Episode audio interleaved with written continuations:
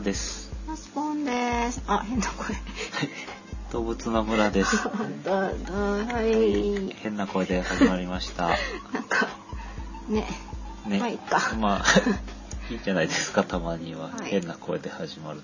はい。そういう私も鼻の穴にティッシュを詰めております。言わなくていいでしょうが。変な声の二人でお送りしてお送りしておりまおります。す。えっ、と、動物の村は、え村とマスボンが動物に関する情報を変な声でお送りするというポッドキャストです。はい。はい。もっさりと体温低めでお届け中ということで、はい。はい、よろしくお願いします。はい、最近あの、初めてどうでもないか、動物の村を聞いて、聞きましたという人に会いまして、あ、びっくりしたえね。突然言われましてびっくりしまして、ありがとうございます。この聞いてくださってるといいですね。そうですね。はいえあのなんか意外とポッドキャストとか聞き方がわからないっていう人もいたりして、うんうん。無料なのかとかね。えあの、あの、あだけ聞いたんだけれども、うん。今どうなってるのかとかそういう続々やってるよと。はい。ずっとやっております。よろしくお願いします。そういったアピール。ええーと、今日はあの、ふのつく動物なんですけど、う、え火は、あの、火の前回はちょっとこうチャレンジという形で、まあ、人を取り上げまして、人？はい。うん、結構難しかったね。いろいろあの昔の人とか。昔の人？昔の人といえば、あの、あれをちょっと触れたんですけど、ピテカントロプスがどうこうということでですね、あの、まあ、動物の村とはあんま関係ない情報なんですけど、うん。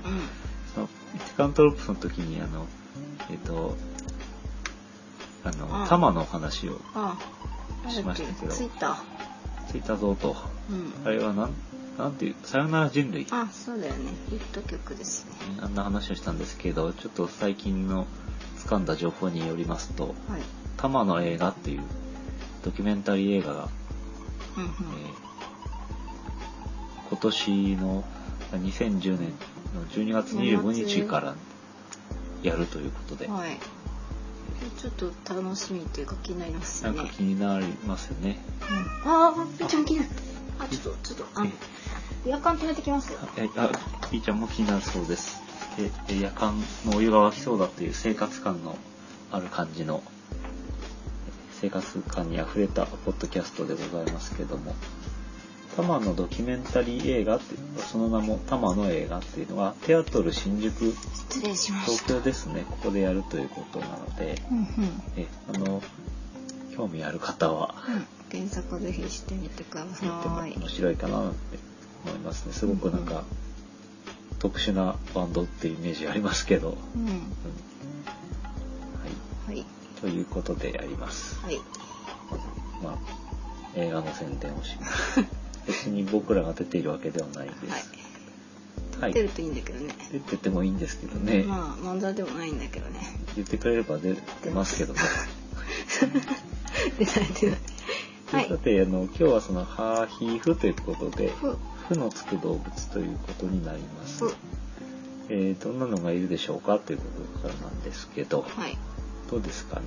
フクロフクロウですウ。ね。うん。なんか怖いし。うんうんあ。となんか細くなるフクロウ、ミミズク。あ何あれ？あ、あれなんだったかね。忘れちゃったけど、うんなんかテレビで見たのがちょっと気になるなとか。あれ、あの、威嚇されると、てか強いものがいると細くなっちゃうそうそうそうそう。格上格下でなんか態度をコロって変えるっていう。あれ、あれもかわいいね面白かったね。あれも、あれをやればいいななんて今思いましたけど。ミミズクかな。ミミズクだったね。フクロウだったら気がするんだけど。まあいいけど。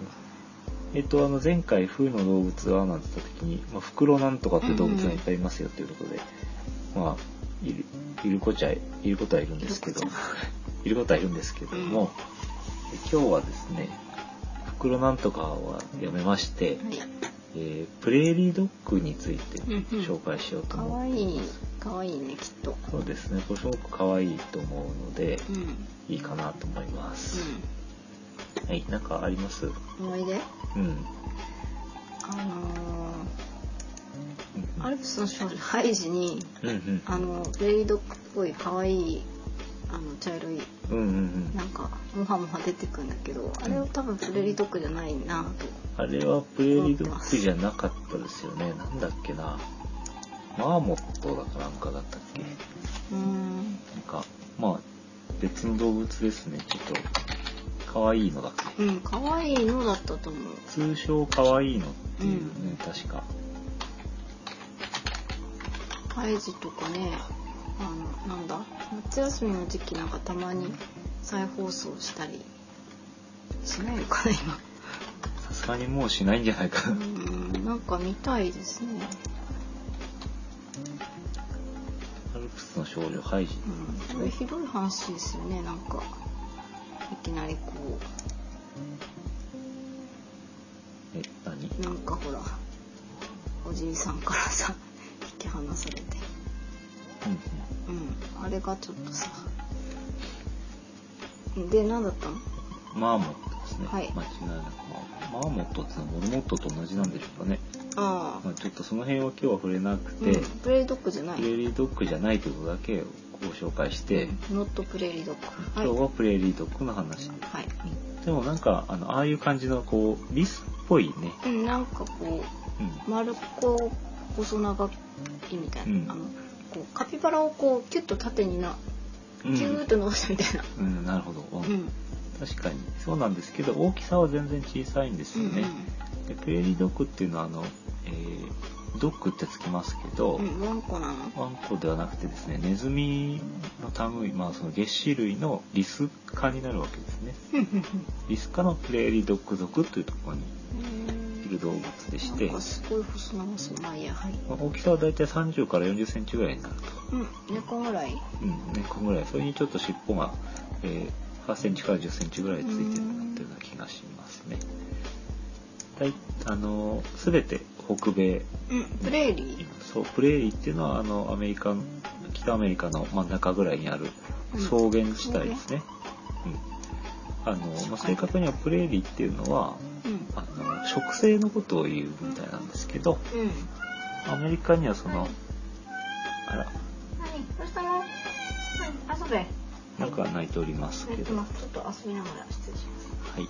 えっといいんじゃないの？グレートプレーンズとかと言いますけどあああいうのは地名であって、うん。えプレーリーっていうのは正確にはそのそういう草原地帯あ植生のことを指すとていうのを。うん、いうことなんですけど、まあうんその辺のあの境界はなんか明確なものはないというか、うん。うん、あの調べ方によってまちまちですけど、うん。まあ、大体アメリカの、ま、北アメリカの真ん中ぐらいの草原がい草原があのすごく広がってるところということ。アメリカかはい、はい。でそんなところでそのあの基本的には地面に穴を掘って生活して穴を掘ってとかその穴の中で生活している。うんうん。群れで。あれ？なんか私今ミヤキャットも浮かんでんだけど。うん。あれ？そうなんですね。えっ、となんか似た感じのうん。ミーアキャットっていうのいますけどあのニョキってこう同じようにこうあ立ち上がる立人々。ち上がりますよね。うん。でミーアキャットの場合はあのリス科じゃなくて、うん。えっ、と食肉目だから猫のあ類ですね。こっちはキャットなんだ。うん、はい。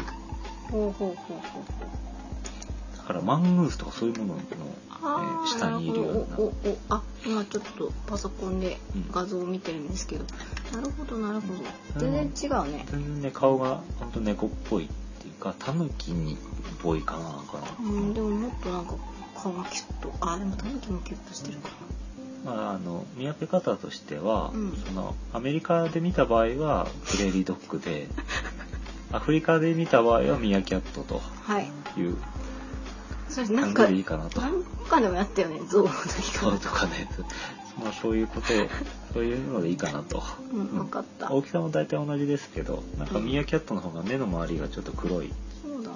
なんかミーアキャットはあれですね。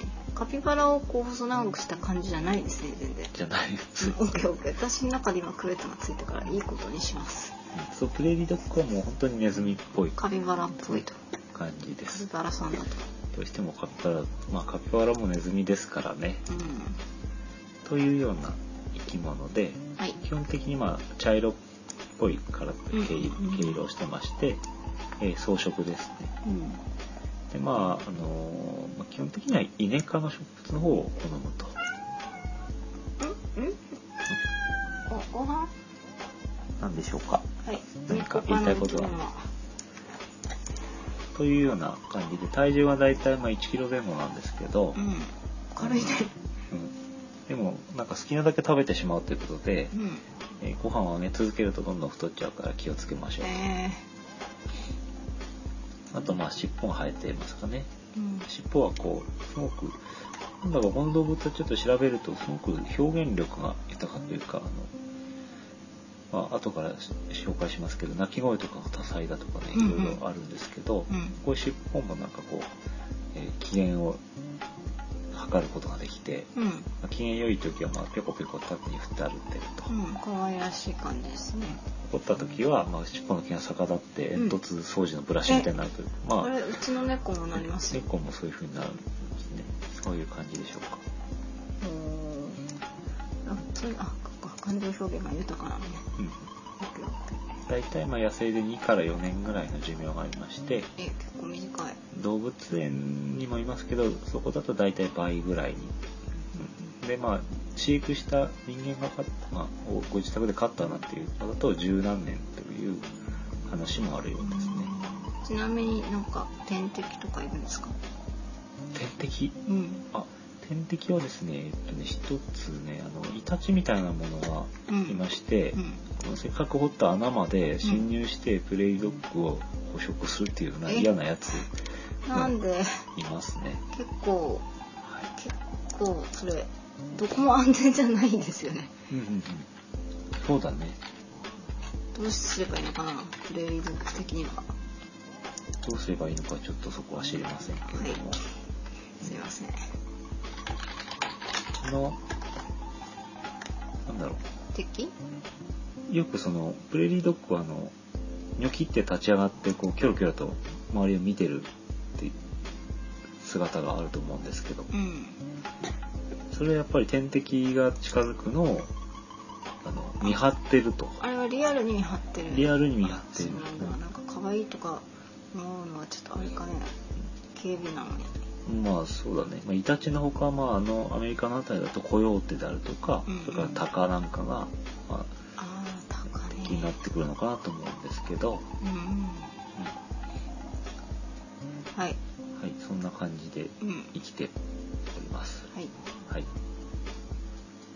とどうしましょうかね。その、まあ、生態の前にどんな種類がいるのかっていうのをうんうんうん少し言いますけど、主に、あの、有名な、日本でプレーリードッグって言えば、オグロプレーリードッグって種類になりまして、うん。まあ、尻尾が黒いということなんですけど、うん。これが一番、あの、広く分布してまして、数が多いと。あとは、一つはオジロプレーリードッグっていうのがありうんまして、これは尻尾が白いんですけど、あの高いところに住んでまして、うんで寒いのでえ6ヶ月程度冬眠するという。えー、そうなんだ。これプレーリードッグの中で唯一冬眠するという種類です、冬眠冬ごもりうん。はい。あと、まあ、絶滅危惧の種類もいまして、はい。メキシコプレーリードッグだとかユタプレーリードッグっていうのはすごくえ個体数が少ないと、うんメキシコの方もいるんだ。結構あったかそうだけど。うんうん、うんいますね。だからうん。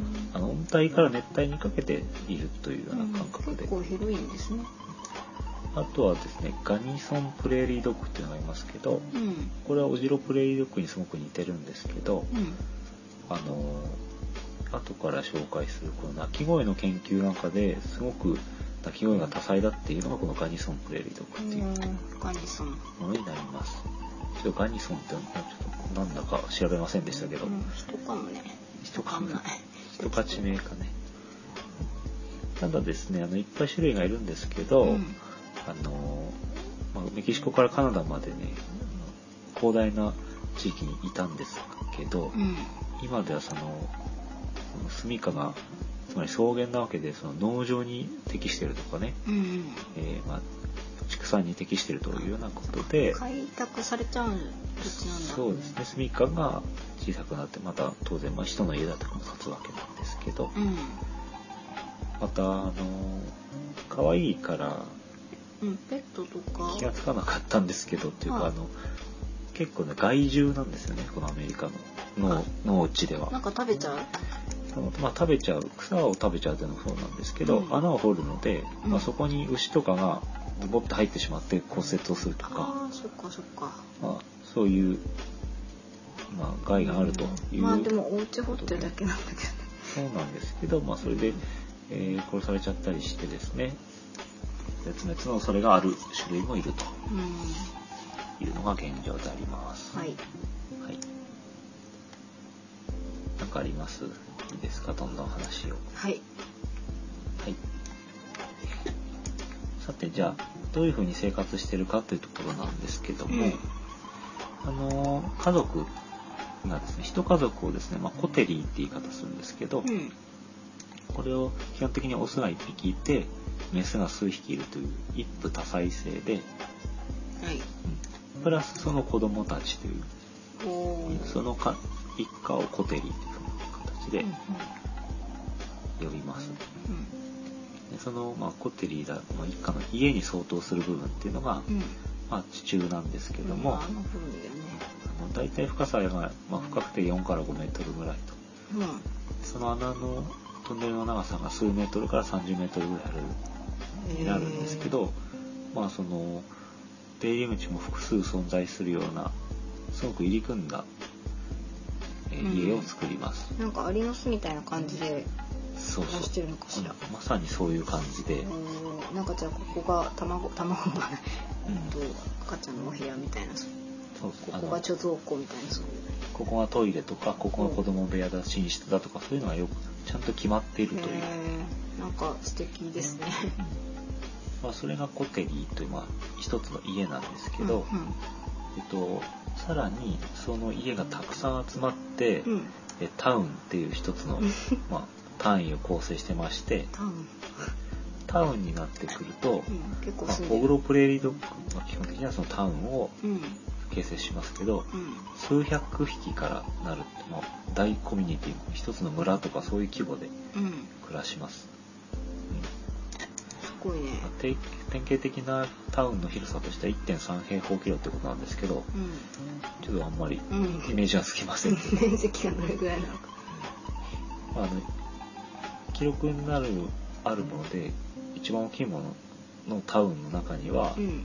4億匹もプレーリードッグがいたと。もうもうわかんないよ。とにかくだだっ広いと、それはなんか仲良く暮らしてるんですかね。あのこううん、い全部血縁だとかさ。やそういうことじゃないんじゃないその血縁っていうの家がそのココテリー。あのでそうか。そうかうん。ということなんですけど、うんまあ結構あの可愛い動物でですね。うん。うんそのコテリの範囲。家族のメンバーと出会うと、うんキスをするように鼻先をくっつけて確認し合ったりですね、うん。毛づくろいをしたりですね。あらあら。なんかするというね。えーじゃあなんか愛情表現も豊かな。そうそうそう。そうなんですね、うんわしわして抱き合ったり挨拶を交わすと。うんうん。かわいいね。ちょっと可愛いですね。さてそのコテリーというかその家の出口の付近には、あのまあ掘った穴が掘った土がこうこんもりとうん。高く積積んでありまして、うんバレちゃうね。まあ、そこが、まあ、一つのなんていうの見張り台みたいになっています。はい。高くなってる。あははでその辺からきょきょきょっと顔出してうん。周りを見て見張り当番が。見張り当番が見張るんですけどほあのなんでしょうそれは、まあ、マウントっていう土を盛り上げたううん。場所なんですけど、うん。まあ、そのせっかく土が盛り上がってるところをバッファローが土浴びの場として利用したりとかして、うん。なんだかなんだかいろいろ使われてるんですがうん。あの見張りに関してはい。言うとその草原の地下にいるわけでうんうん。きょっと顔を出してもうん。なんていうんだろう草ぼうぼうだったら周りが見れないという見えないということでうん。プレーリードッグはその巣穴の周辺の草がうん。ちょっと長く育っちゃうとうん。視界を確保するためにそれらを刈り取ってしまうと。はい。いうことで、うん。えーすごく綺麗な草原になってるんです。へね。ある程度刈り取った後っていうのはその硬い、まあ、成長すると硬い草なわけでうんうんうん。でそれを刈り取って後には今度柔らかい新しい草が生えてくるので、うんうん。あの栄養がいい草がねすごくえー出てくると。勝手に草むしりしてくれんだ。まあ自分たちの視界のためなんで古い草を刈り取ってくれる、草むしりするの可愛いね。可愛いばっかり言ってますけど。まあ、そういう習性があるということでまあなんかミミズみたいなイメージがあるよね。あの地面を掘ってなんつって、耕してはいないけど、うん。なんかミミズがいる土はいい土だみたいなそういうそうそう。今誰か誰か乗り移っちゃったけど。農家の人が乗り移りましたけど。そういうイメージだから逆にプレーリードッグがいなくなった草原っていうのは荒れて砂漠化が進むというようなことが言われてるそうです。なんか土がカチカチにそう。でと。かで草もボーボーになってしまってそのうち育たなくなると、うんそんなこんなでですね、うんうんうんえっ、と、まあ、後の方にまた紹介しますけど、その、見張りをして外敵がコヨーテやタカアトイタチなどを見つけると、このキャンキャンと、犬のような鳴き声で仲間に警告をするとあドッグいうことで、まあ、プレーリードッグなんですほね。ーそっか鳴き声が犬なのねそう。なるほどなるほどはい。ということです。はいうんなんか不思議な沈黙が。うん。さて、さて。わかりますかね。えっ、と、うんと。嫌な習性を確認することができまして、あはいはい。ぜひ可愛いばっかり言ってたからあるんで。あの、その、コテリっていう一つの単位をうん。すごく大事にしてまして、うん。あの逆に言えば縄張り意識が強いっていううん。そういうまあ習性があるので、うん。その他のコテリのオスが自分家に侵入してきた時なんかはうん。すごく威嚇するんですけど、うん。お尻の臭腺から匂いを出して威嚇し合うっていうなんかうん。スカンク的な？すごく嫌な変な威嚇。おなら対決みたいな、うん。オナラ対決ってなんかレオンしんちゃんみたいだね。見たことない。やりそうっていう。あうんそんな気がするありそうな気がする。あんま詳しくないんでちょっと適当に言っちゃいましたけど。もっとなんかおけつ対決みたいなそういう感じがする。おけつで歩く 歩くの早いよね。まあいいや。映画で一回見たことあるんですけど。はい失礼しました。もうそのそんな縄張り争いして敵対するオスを生き埋めにすることもあるとかいう。うん何それ。なんでしょうね。すごい怖い話だけど、うん特にオスはあの凶暴普段は優しいんですけど、うん。発情期はそのこそ凶暴になりますので。あやっぱりあれですか？女性をめぐっての女性問題ですか？女性問題で、ね、なので怪我人が出ますか？そういう時はあんまり手を出さないようにしましょう、買ったりしてもそれは結構ねうん。大丈夫なのかあの一時期なんていうかそのペットとしてこう飼われてるというイメージがあるんですけど、うちの実家の近所の人が飼ってて買わないかって言われたことあります、うん。大丈夫じゃないか。もじゃないか多分でもだと思いたい。あの実はですねこれ一時期ペットとして輸入されてたんですけど、ホームセンターで見たと思う。え2003年3月から輸入が禁止されています、うん、え結構数年前から。まあ現在今国内にいるものというか販売されているものは、うん。輸入禁止以前の個体から国内で繁殖されたもの。ああなるほどな。るほど海外から新しく船とかでは来てないそういうことです。とはい。でその理由としては、うん。その感染症を媒介する恐れがあるということですね。具体的にペストとか野闘病ですね野ウサギって書きます闘病でただちょっとこれをまあ考えるよくよく考えると、うん。うんそのプレーリードッグはですね感染症に対してすごく弱くて、うん。すぐ死んでしまうんですね。映ると。うつると。うん。だから、うんということはつまり病気のまま他の個体とあんまり接触しないと。うんうん。いうことで感染が拡大する危険はすごく少ないうん。というようなことでうんそんな感染しないんじゃないかということで、FDA ねアメリカの、まあ、農林水産省にあたる部分ですけど、うん FDA では、まあ、あの輸入禁止を解輸出輸出禁止を解除するということになってます、はい。ただ日本はまだ禁止の状態だそうです、うん、じゃあこれから状況が変わるかもしれない。わかんないけど。あるかもしれませんけどねう、ん確かにね、海外から渡ってくるとなると、うん。ね、あの、日本にないものを持ち込むわけだから、うん。まあ病気以外にもいろいろ問題はもともとあるんでしょうけど。まあそうですね、うん。そのその問題の一つとしてその野生化してしまった時どうするかっていうこともあるんじゃないかなと思います、うん、まあただ可愛いからってねどんどん輸出しても輸出輸輸入しても。うん、そうそうそう、うん。まああのよくそのペットを、ね、野に放ってしまって問題になってるケースがね日本なんかあるんですけど、えー、と例えばこのプレーリードッグはさっきも言ったようにアメリカで害獣扱いされてますよね、嫌われてんだ、うん、その田畑を荒らすとか、うん。そういうこと。まあでも切実ですよね農家の方は。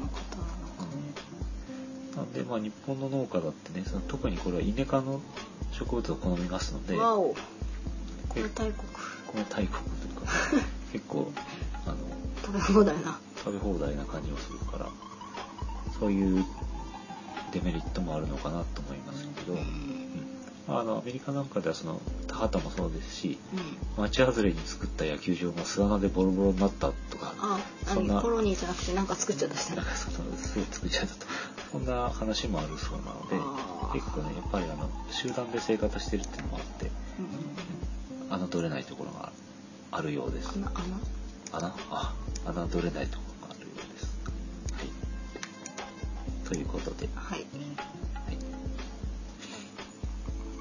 あで、うん。何？なんだっけ？えっ、と犬のような鳴き声。いやあの鳴き声についてじゃあ少し話をして終わりにしようかなと。犬みたいに鳴くから。うんうん。ということでプレーリードッグなんですけどキャンキャン鳴くと。うん。ですがあの危険を感じると、まあ、巣穴から顔を出しキャンキャンと一斉にわめきますと。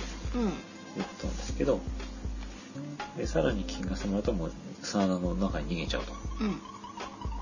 でしばらくしてほとぼりが冷めて、うん。危険が去ったかなと思うと入り口でキャイーンと鳴くと本当かで、な。うん仲間に安全を知らせると。そうすると次々と仲間がひょこひょこっと顔を出してうんみんなでキャインキャインと言うとんなそれみんなで言う意味あんの？う。んみんながみんなにどんどん情報を。あということがあるようでその鳴き声でコミュニケーションする。うんうんじゃあなんか意味は分かってるやってんですよねまだ分かってやっていると。でただこの鳴き声は非常に情報量が多いというふうに考えられていまして、うん1秒程度の鳴き声の中に、うん。えー、と接近してくる生き物の種類うん。とか色や大きさ大体の形やうん。脅威の程度どのぐらいやばいかというような情報が入っているということが確認されているそうです。えじゃあ何？タカとうん、高コ垣ヨーさんとかテとかはコヨーテガキさんとか。は何匹だとかはもう。ん。もう声で言い方を変えていると。うえじゃあもうそれ言語なんじゃない？言葉。なんじゃないですかその可能性があるということですね。うんうん。喋れるんだ。具体的にはその人間やタカコヨーテ犬などの捕食者を識別しているということと、うん。それぞれ異なる声を発していると。うん。じゃあすっごく頭いいんじゃないの？またさらに人間の体格や服の違いも見分けていてうん。同じ服を着た人を2ヶ月ぶりに見てもうん。前回と同じ鳴き声を上げたというそういうえー。実験結果がある。じゃあ赤い帽子をかぶった男が来たぞわーみたいなのは伝えれてんじゃないかって話。そうそう、まあ例ですけど今のは。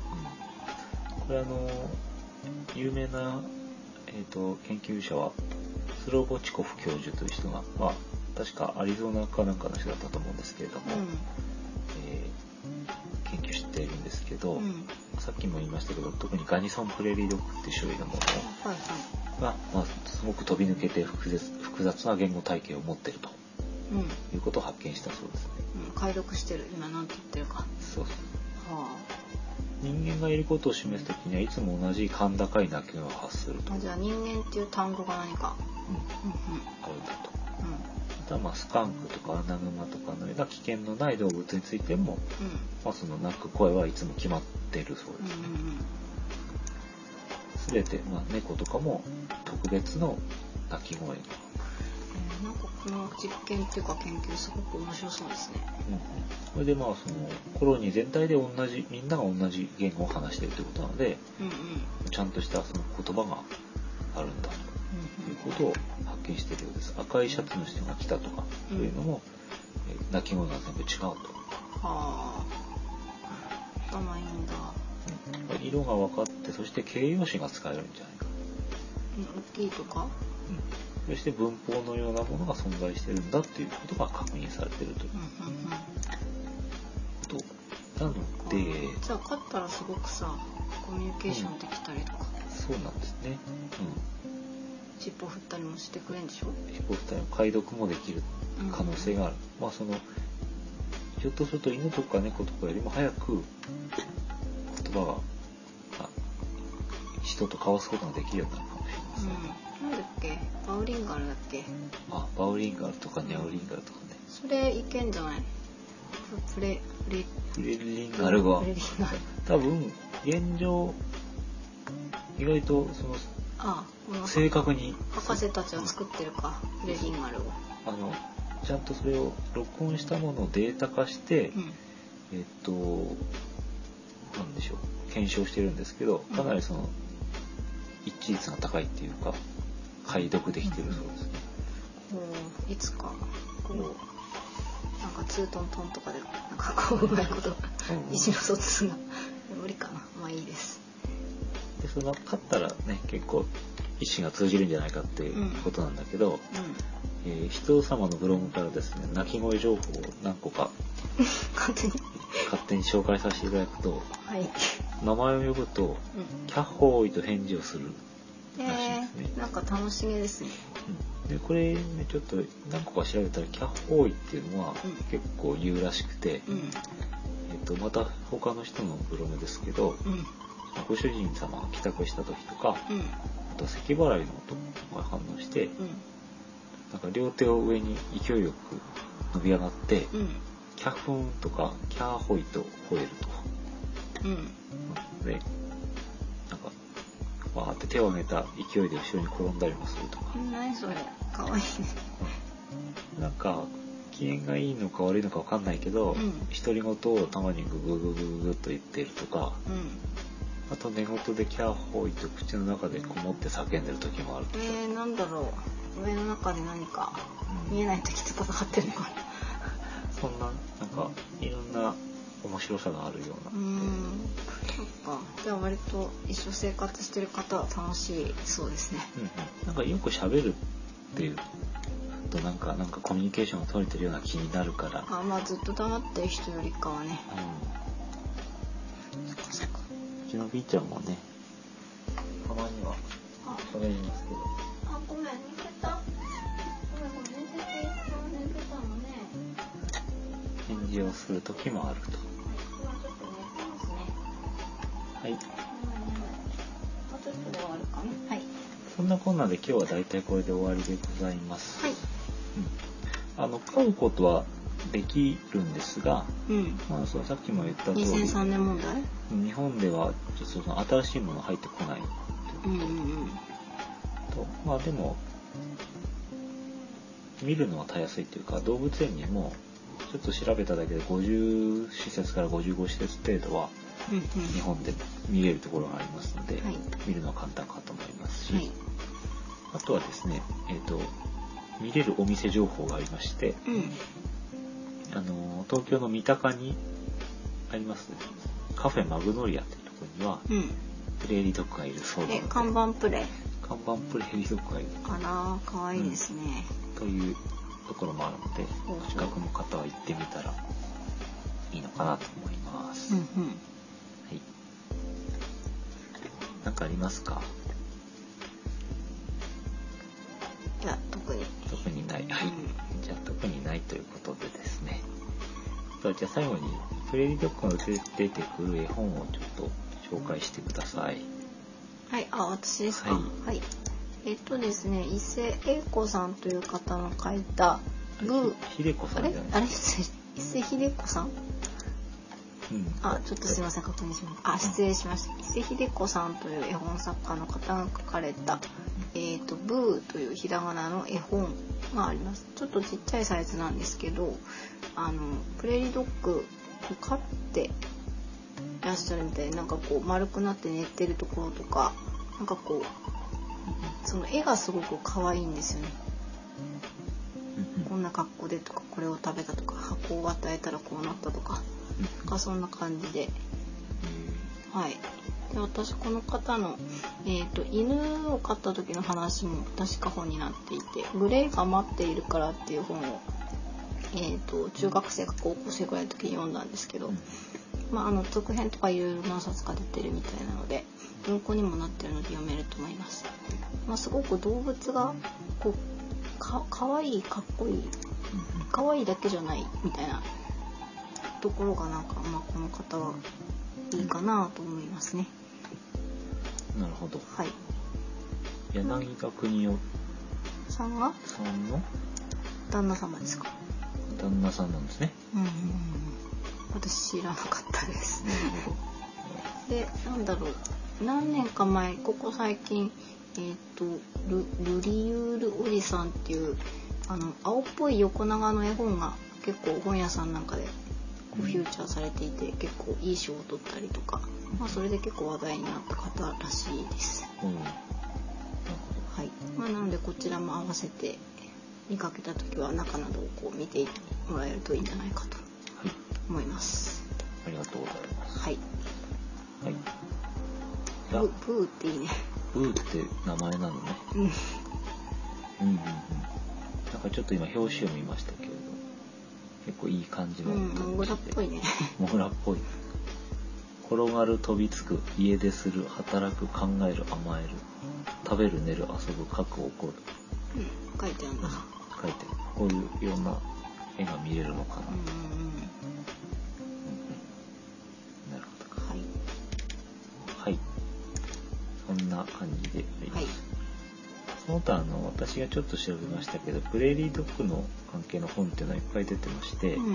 まあ、そのえっ、と、まあ、買う時のうん。本とうん大きく分けると、はい。買う時の本とあとは、えーひたすらの可愛さをうんお送りするような写真集みたいなのが、ああ、なんか立ち上がったり見張ったりとか。そうそうそう仕草の可愛さみたいなのをいっぱい出して、なんかちょっとこんな風に寝転がりますとかベタっとあのベターっとダラーっとしてみたりとかうんうん。寝起きがボサッとしてるとかそういううん。可愛さをあの書いてるやつが多いですね。はい。